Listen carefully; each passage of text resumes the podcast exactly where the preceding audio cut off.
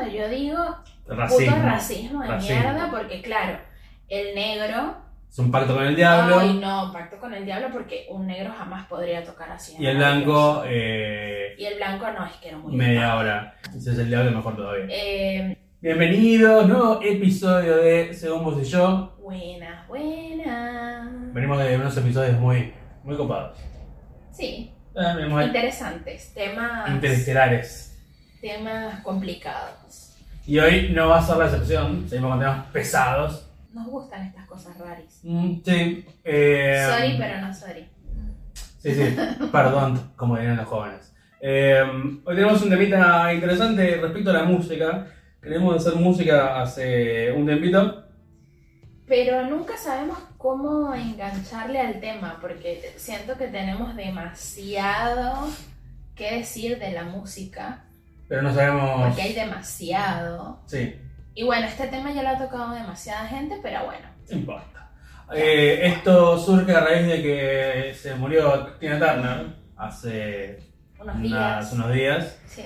Eh, entonces, bueno, no- nos tocó en el Cora. Y hoy vamos a hablar del Club de los 27. Ay, Tina.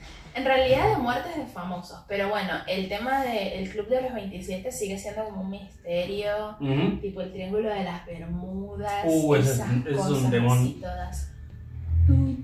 Que me gustaría hablarlo en otro programa.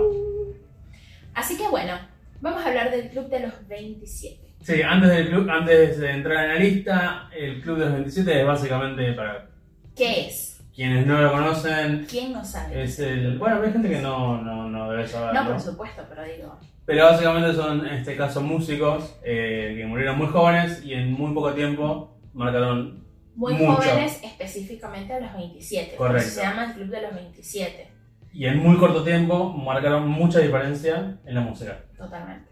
O sea, tu- tuvieron como que la- los requisitos para que pertenezcas al lamentable Club de los... Porque no es que, ay, quiero pertenecer al Club de... como si fuera el Club de la pelea, no. Claro. Bueno, tampoco está bueno pertenecer al Club de la pelea. bueno, eh, tienes que ser famoso, Muy- exitoso, extremadamente que tu talentoso. carrera se haya disparado tipo en meses, máximo un año, que estés en la cumbre de, no sé, arriba en la montaña y que Mm. te mueras a los 27 años. Sí, el último paso es muy, muy importante. Si no, no puedes pertenecer. No lo recomendamos, pero es muy importante. Eh, nada, tenemos una lista que hicimos, que fuimos encontrando por Google. Hay cosas con mucho misterio, de bueno, algunos casos sin resolver o medios dudosos, y algunos más simples que vamos a ir leyendo. Sí. ¿Querés arrancar con la lista? Vale. Bueno, arrancamos con Robert Johnson. Robert Johnson eh, nació en el 1911 en Hazelhurst, Mississippi. Perdón, mi francés. Pero bueno, era un músico, la gente dice que era un músico muy malo, Mm, eh, terriblemente malo, hasta que un día para el otro empezó a tocar la guitarra y cantar blues como los dioses. Em, así que nada, como da- dado este, este rumor de que el tipo era así, no sé qué, se dice que él mismo alimentó esa teoría de que una noche hizo un pacto con el diablo. ¿no? Se dice que en el cruce entre las carreteras Highway 69 con la 49 en Clarksdale, esperó hasta la medianoche e invocó al diablo con una oración que aprendió de un viejo esclavo. Esto es como muy específico. pero bueno. sí, Y le pidió solo una cosa, tocar el blues como los dioses. Cosa que el diablo le dijo, dale si va, brutal, de pinga, marico. Y bueno, la gente de repente estaba como que, mierda, no puede ser que este tipo toque tan arrecho así de la noche a la mañana y tal, no sé qué, la, la, la". porque decían que solo apoyando los dedos en las cuerdas apenas, sin Sí. moverlas, yo creo, que, yo creo que el tipo se mató practicando y de repente Estamos hablando de 1911. se pasea. primero racismo, a Sí. mil morir, esclavitud, a mil morir. Eh, todavía la gente creía en brujas, en... Por eso, yo creo que fue un tipo que practicó mucho, de repente se notó el cambio. Claro, bueno, como que el, el mérito a la práctica y a, El diablo. y a ponerte y a, no sé, autoexigirte cosas y ser el mejor eh, de manera autodidacta ya es un pacto con el diablo. Y claro. Pero bueno, el punto es que este señor se convirtió, bueno, señorito, porque estaba re joven, Eh, se, se transformó en uno de los mejores músicos de la historia del el blues. Grabó 29 canciones y sus dos mayores éxitos estuvieron dedicados a un pacto demoníaco.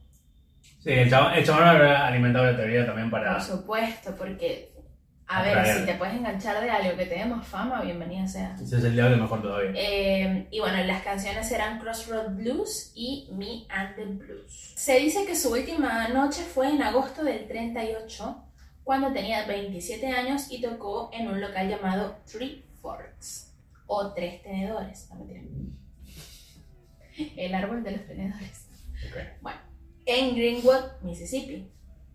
Conquistador inalcanzable antes de subir al escenario, filtreó con la esposa del dueño del local que le envió una botella de whisky para que tomara unos tragos y calentara la garganta.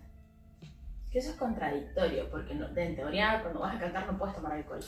Eh, bueno, Anywho, pero. a los pocos temas se empezó a sentir mal, dejó la guitarra, el escenario, se fue a la bosta eh, y salió a la calle y desapareció.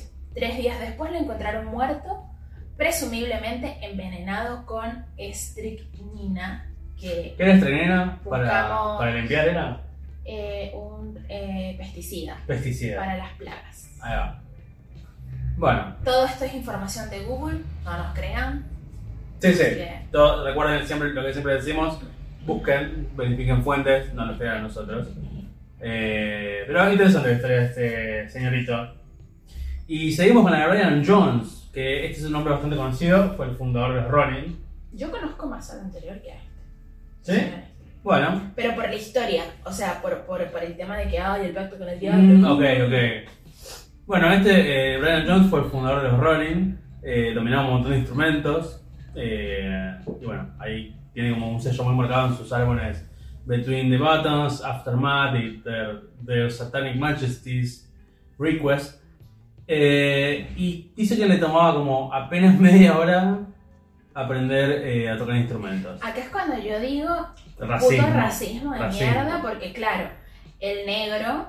Es un pacto con el diablo. Ay, no, pacto con el diablo porque un negro jamás podría tocar así. y el blanco, eh, Y el blanco no, es que era muy. media hora. En este caso, el señor Brian tocaba la mandolina, eh, la cítara hindú, eh, que está en Paint in Black, se, se nota mucho ese, ese instrumento.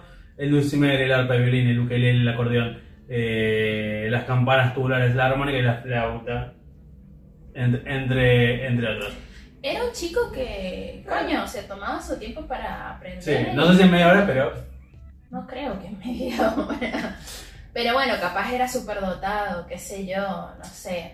Pero el punto es que para mí el, el, Racismo. el señor, ¿cómo es que se llamaba? Brian el señorito Robert Johnson no hizo pacto con el diablo. voy a decir que para mí practicó y. Para mí practicó un montón, bueno. se partió el culo practicando y es uno y fue de los, de los mejores músicos que ha existido en la historia. Sí. Eh, volviendo a Brian, tenía dos problemas. Como muchas estrellas de rock, lamentablemente. El consumo desmesurado de drogas. Y estaba como celoso de la relación entre Jagger y Richards. Como que no le gustaba. Así que en un momento se pudrió todo con la banda. Se puso muy problemático y le dijeron: ¿Sabes qué? Te invito a que te retires de la banda. Vos, fundador de, lo- de esta banda que estamos echando. Me recuerda a Escuela de Rock, Un poco sí. cuando echan a Jack Black de la banda. Más o menos. O sea, chabón armó una banda, Te queremos Jack Black. lo amamos a Jack Black. Persona que no, no pierde nunca su espíritu. Es igual desde que. Desde siempre. Eh, cuestión que ya tenía planes, este señor Jones había hablado con John Lennon, con Hendrix. eh, pero la cuestión es que lo encontraron muerto. Hendrix también pertenece a este club, ¿no? Sí, eso, creo que de hecho es el siguiente en la lista que vamos a hablar. Te toca a vos. Qué casualidad. Casualidad. Eh, la cuestión es que tenía planes, habló con, con John Lennon, con Hendrix, pero lo encontraron muerto un mes después, flotando en la piscina de la casa, de su casa donde vivía con su novia, eh, la bailarina sueca Anna Wallin, no sé cómo se pronuncia. Eh, la cuestión es que dijo que se murió por un ataque de asma y el forense selló el caso con el rótulo de muerte accidental. Nadie le creyó, Bueno, yo no Claramente. quiero hablar mal de los Rolling Stones pero, ni acusar a nadie, porque ¿quién soy yo para acusar a la? Pero, Pero es como mucha coincidencia que lo hayan echado de la banda y un mes después que él ya tenía sus planes, además de ser un, un músico súper virtuoso y toda la onda, ay, amaneció muerto. son cosas que lamentablemente hasta que no se invente la máquina del tiempo, no lo vamos a saber. En fin, Hendrix, empezamos. Jimi Hendrix, su nombre era James Marshall Hendrix. Nació en Seattle, Estados Unidos, en 1942 y es considerado uno de los grandes guitarristas de la historia del rock. Este tipo... Bueno, ¿A cuánto se inspiró? su grupo, The Jimi Hendrix Experience, sacó cuatro discos que fueron consagratorios. Y las actuaciones en vivo que tuvo en los festivales de Monterrey, Woodstock y la isla White realmente fueron lo que lo consagraron en lo más alto El top de su carrera. top de su carrera. El hombre que hasta tocaba las cuerdas de su guitarra con los dientes tuvo su fi- final inesperadamente el 18 de septiembre del 70. Fue a una fiesta en Londres y su novia lo sacó borracho de allí y lo llevó a dormir al hotel no sé qué. Y Hendrix tuvo la infeliz idea de tomarse nueve pastillas para dormir. La mezcla fue fatal. Jimmy se desmayó y murió al aspirar su propio vómito. Esta es como la primera teoría y la teoría oficial de la muerte de Hendrix. Después se dice que hay dos teorías más. Eh, la segunda dice que no estaba muerto cuando el grupo médico llegó al hotel. Eh, y cuando lo llevaban en la camilla a la ambulancia, Jimmy giró su cabeza para vomitar y un enfermero le volvió a enderezar la cabeza, provocando que se tragara su vómito.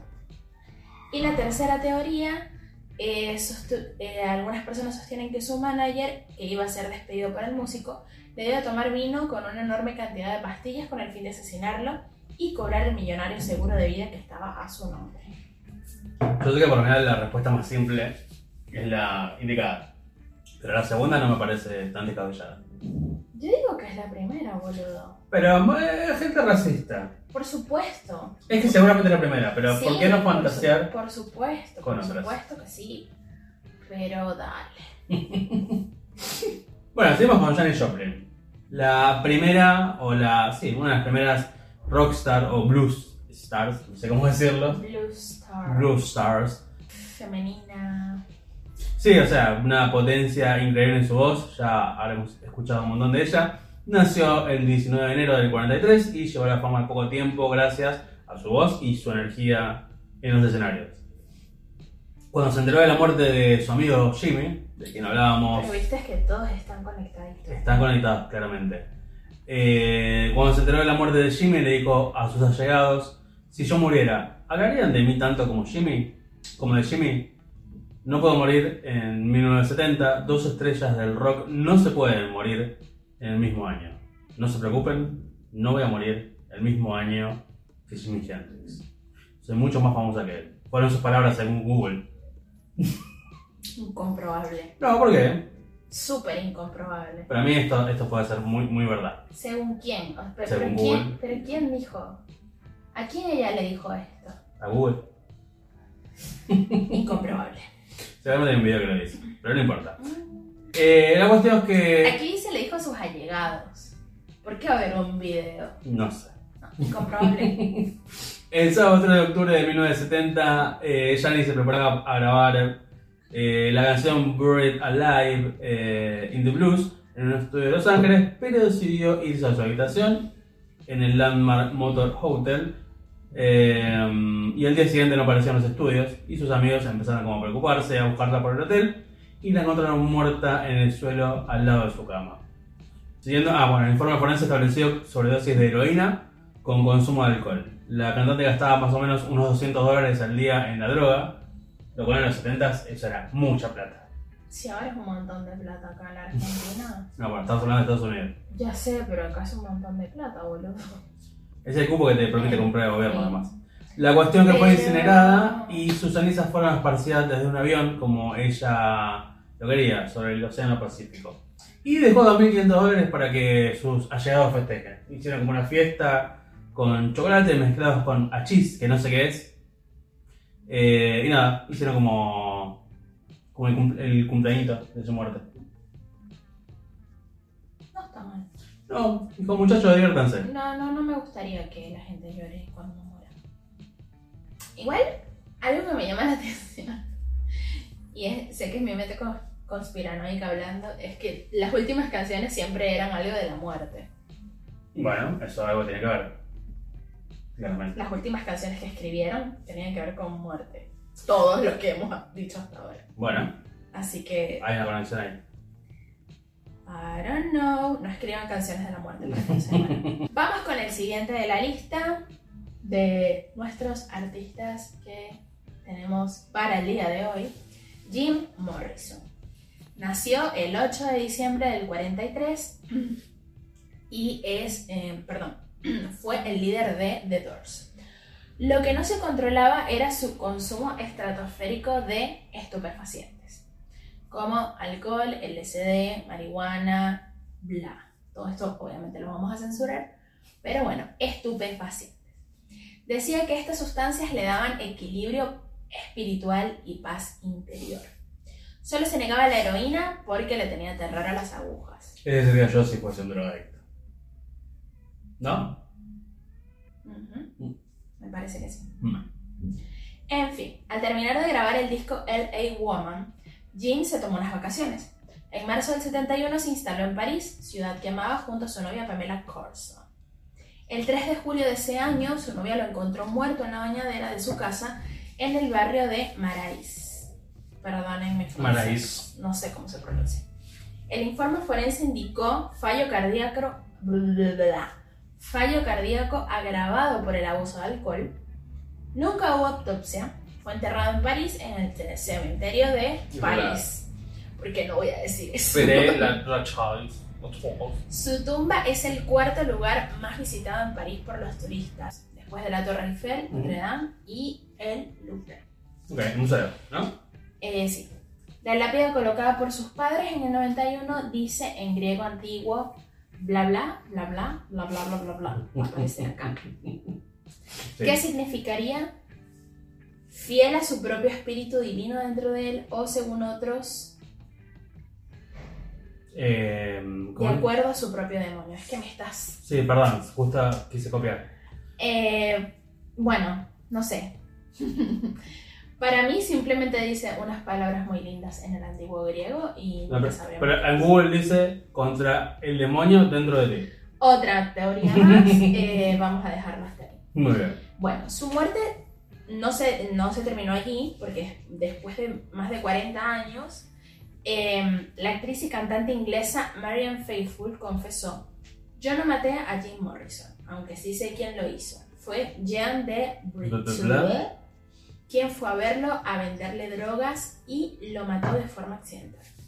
La muerte de Morrison fue consecuencia de la pureza de la heroína que le suministró esta señorita. La orina se inyecta, ¿no? Sí. Mm, Entonces dice, el misterio sigue porque Morrison nunca se habría inyectado heroína.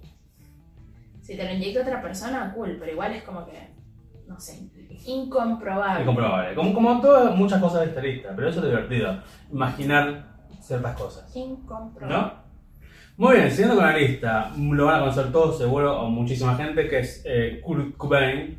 Eh, Capaz Kurt, no lo conocen por el nombre, digo las generaciones Kurt Cobain, canta- ex cantante de Nirvana. más jóvenes que nosotros, Sí, que cierto. no veían MTV, Cierto. ni Eh, VH1.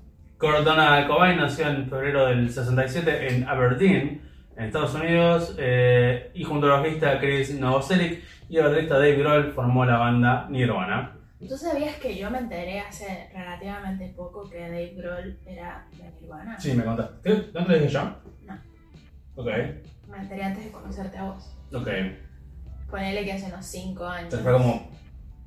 o 6 años más o menos. Vi un documental de Foo Fighters eh, que estaba en Netflix, ya no estamos en. Netflix. Y era como, ¡Oh! ¡No puede ser! Y me puse a ver todos los videos de Nirvana para ver si estaba Dave Grohl. Y sí estaba Dave Grohl. Yo cuando, vi a- cuando fuimos a ver Foo Fighters, que los fuimos a ver los dos, pero no nos conocíamos. Claro, fuimos en situaciones separadas, pero estuvimos en el mismo concierto. Sí, eh, yo veía de Grohl y dije, "Ah, este tipo estaba en Nirvana. Fue como... No, ah, en ese momento sí sabía. No, claro, pero ya como maravillado porque, nada, es un ex Nirvana. Bueno, igual que Grohl es una bestia. Bueno, en fin, no, no estamos hablando de No, cuestión, eh, vamos a- Perdón. mucho más adelante con un tema relacionado a Grohl. Eh, la cuestión que con, con Chris Novoselic y Dave Grohl formaron Nirvana. Y bueno, el estrellato fue con el álbum Nevermind. Eh, y un tema particular que es Smell Like Teen Spirit, que es nuestro himno adolescente para los niños de los 90. Sí. Eh, a pesar de ser famoso y millonario, Cobain no era feliz.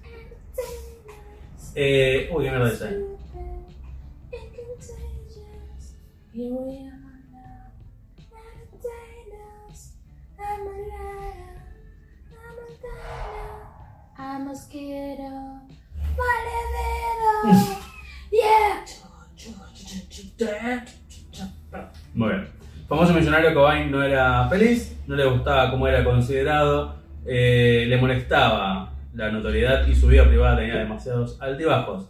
Se volcó a la heroína y los tranquilizantes. En marzo de 1994, después de un recital de Nirvana en Alemania, los médicos eh, tenían bronquitis, bla bla bla, los corromos para ser tratado. Y a la mañana siguiente de llegar su esposa Courtney lo encontró desmayado. Había sufrido una sobredosis por la combinación de champán y flunitrazepam. que no sé, qué- no sé qué será. Flunitrazepam. Flunitrazepam.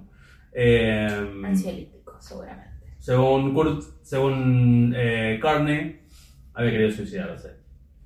Eh, estuvieron cinco veces en el hospital, regresaron a Seattle y estaba tan depresivo que quería que el último disco de Nirvana se llamara Me odio a mí mismo y quiero morir.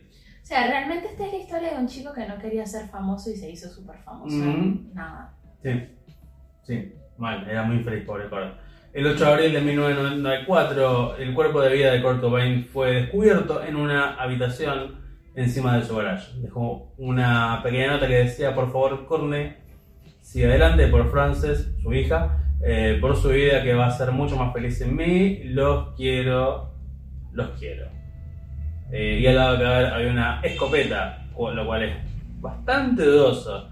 Y la autopsia concluyó que la muerte fue eh, resultado de una herida de bala infligida en la cabeza. Y Cobain murió el 5 de abril alrededor de las 11.30 de la mañana. Y hasta, hasta el día de hoy muchos sostienen que el arma fue disparada por su esposa, Carney. Sí, no sé. Para mí Está todo muy raro, ¿eh?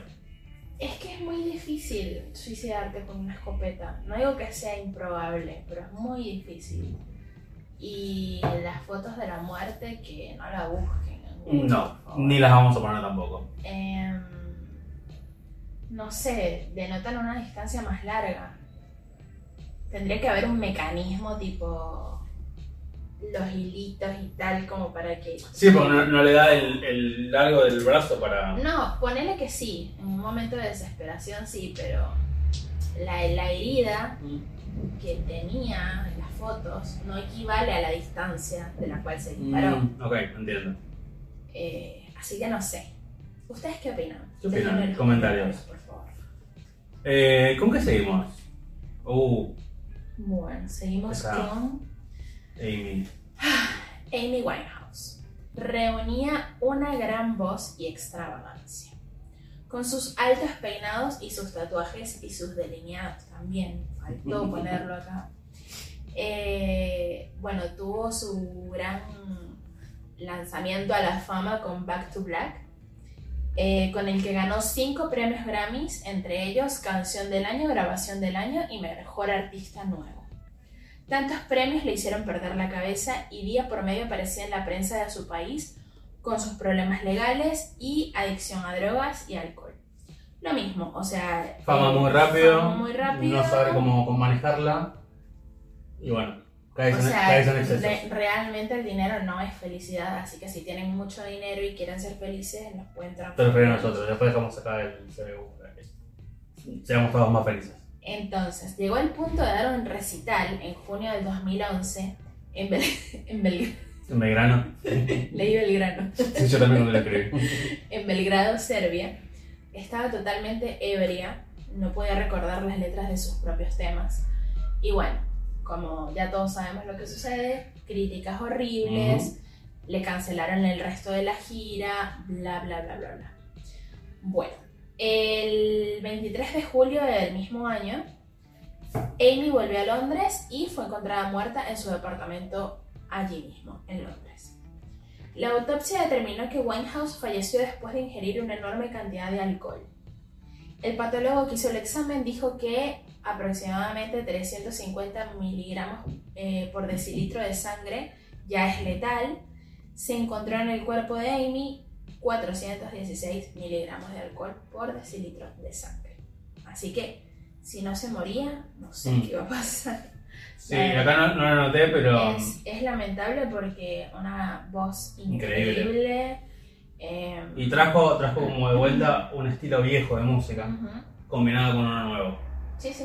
Es- Como que hay, hubo una reinvención allí increíble. Sí, del estilo. Realmente cambió el rumbo de la música para muchos, para muchos artistas actuales también. De hecho, como la mayoría de esta lista. Eh, sí, la realidad es que sí. Hay algo que no puse en, en esta parte de Amy, que es que ella estuvo en rehabilitación un tiempo y después el novio fue, o el exnovio, no me acuerdo, fue el que la llevó de vuelta a las drogas. Porque ella en realidad, eh, creo que el padre le llegó a rehabilitarse. Sí, hecho, el- hay un tema de ella que se llama Rehab.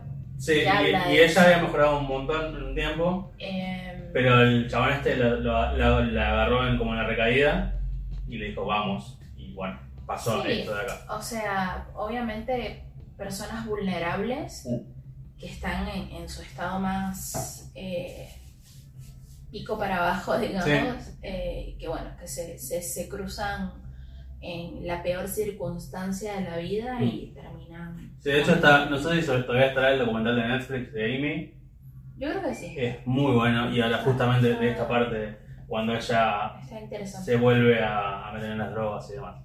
Pero bueno, Y bueno, ya con, con esta con este triste mood cerramos eh, esta primera parte. ¿Mm? Queremos volver otra vez o, o tratar, porque realmente es difícil para nosotros chicos. Hablamos un montón, ya lo sabemos, pero es difícil mantener los capítulos cortitos, así que vamos a tratar estamos de, tratando de hacer los cortitos. de hacerlos más cortitos. Por favor, vayan a, vayan a ver, a escuchar Nirvana, a escuchar en Winehouse, a escuchar todos estos artistas que hablaron, que, de que hablamos. Porque son artistas increíbles. Sí, recordémoslos. eh, hicieron grandes avances y grandes cambios en la música, eh, pero lo que es la música en la actualidad, yo creo que sin eso no... no- No tenemos base, así que hagámosle un pequeño honor, escuchemos a algunos de sus artistas y comenten cuál es su favorito, cuál les gusta, qué canciones, qué, qué ¿Los discos. conocían? ¿No los conocían? Eh, yo, yo realmente estoy cansada de que la gente diga, ay, pero yo lo conocía cuando tenía 5 años. Eh, Amy Winehouse tenía 5 años y yo la conocí en el, en el kindergarten. Muy bien, feliz por vos. Me chupa un huevo si lo conociste hace 25 años o ayer. Ujú. Es una persona que tenés que, o sea, es un, es un artista que tenés que escuchar y que tenés que conocer, no importa en qué momento de la vida. Correcto. Así que déjense de estupideces y escuchen Comenten. música. Y Comenten. Like, compartan con sus amigos, por favor, para seguir creciendo. Y nos vemos la semana que Nos viene. vemos la semana que viene con la parte 2 de El Club de los 27. Según vos y yo. Adiós. Adiós.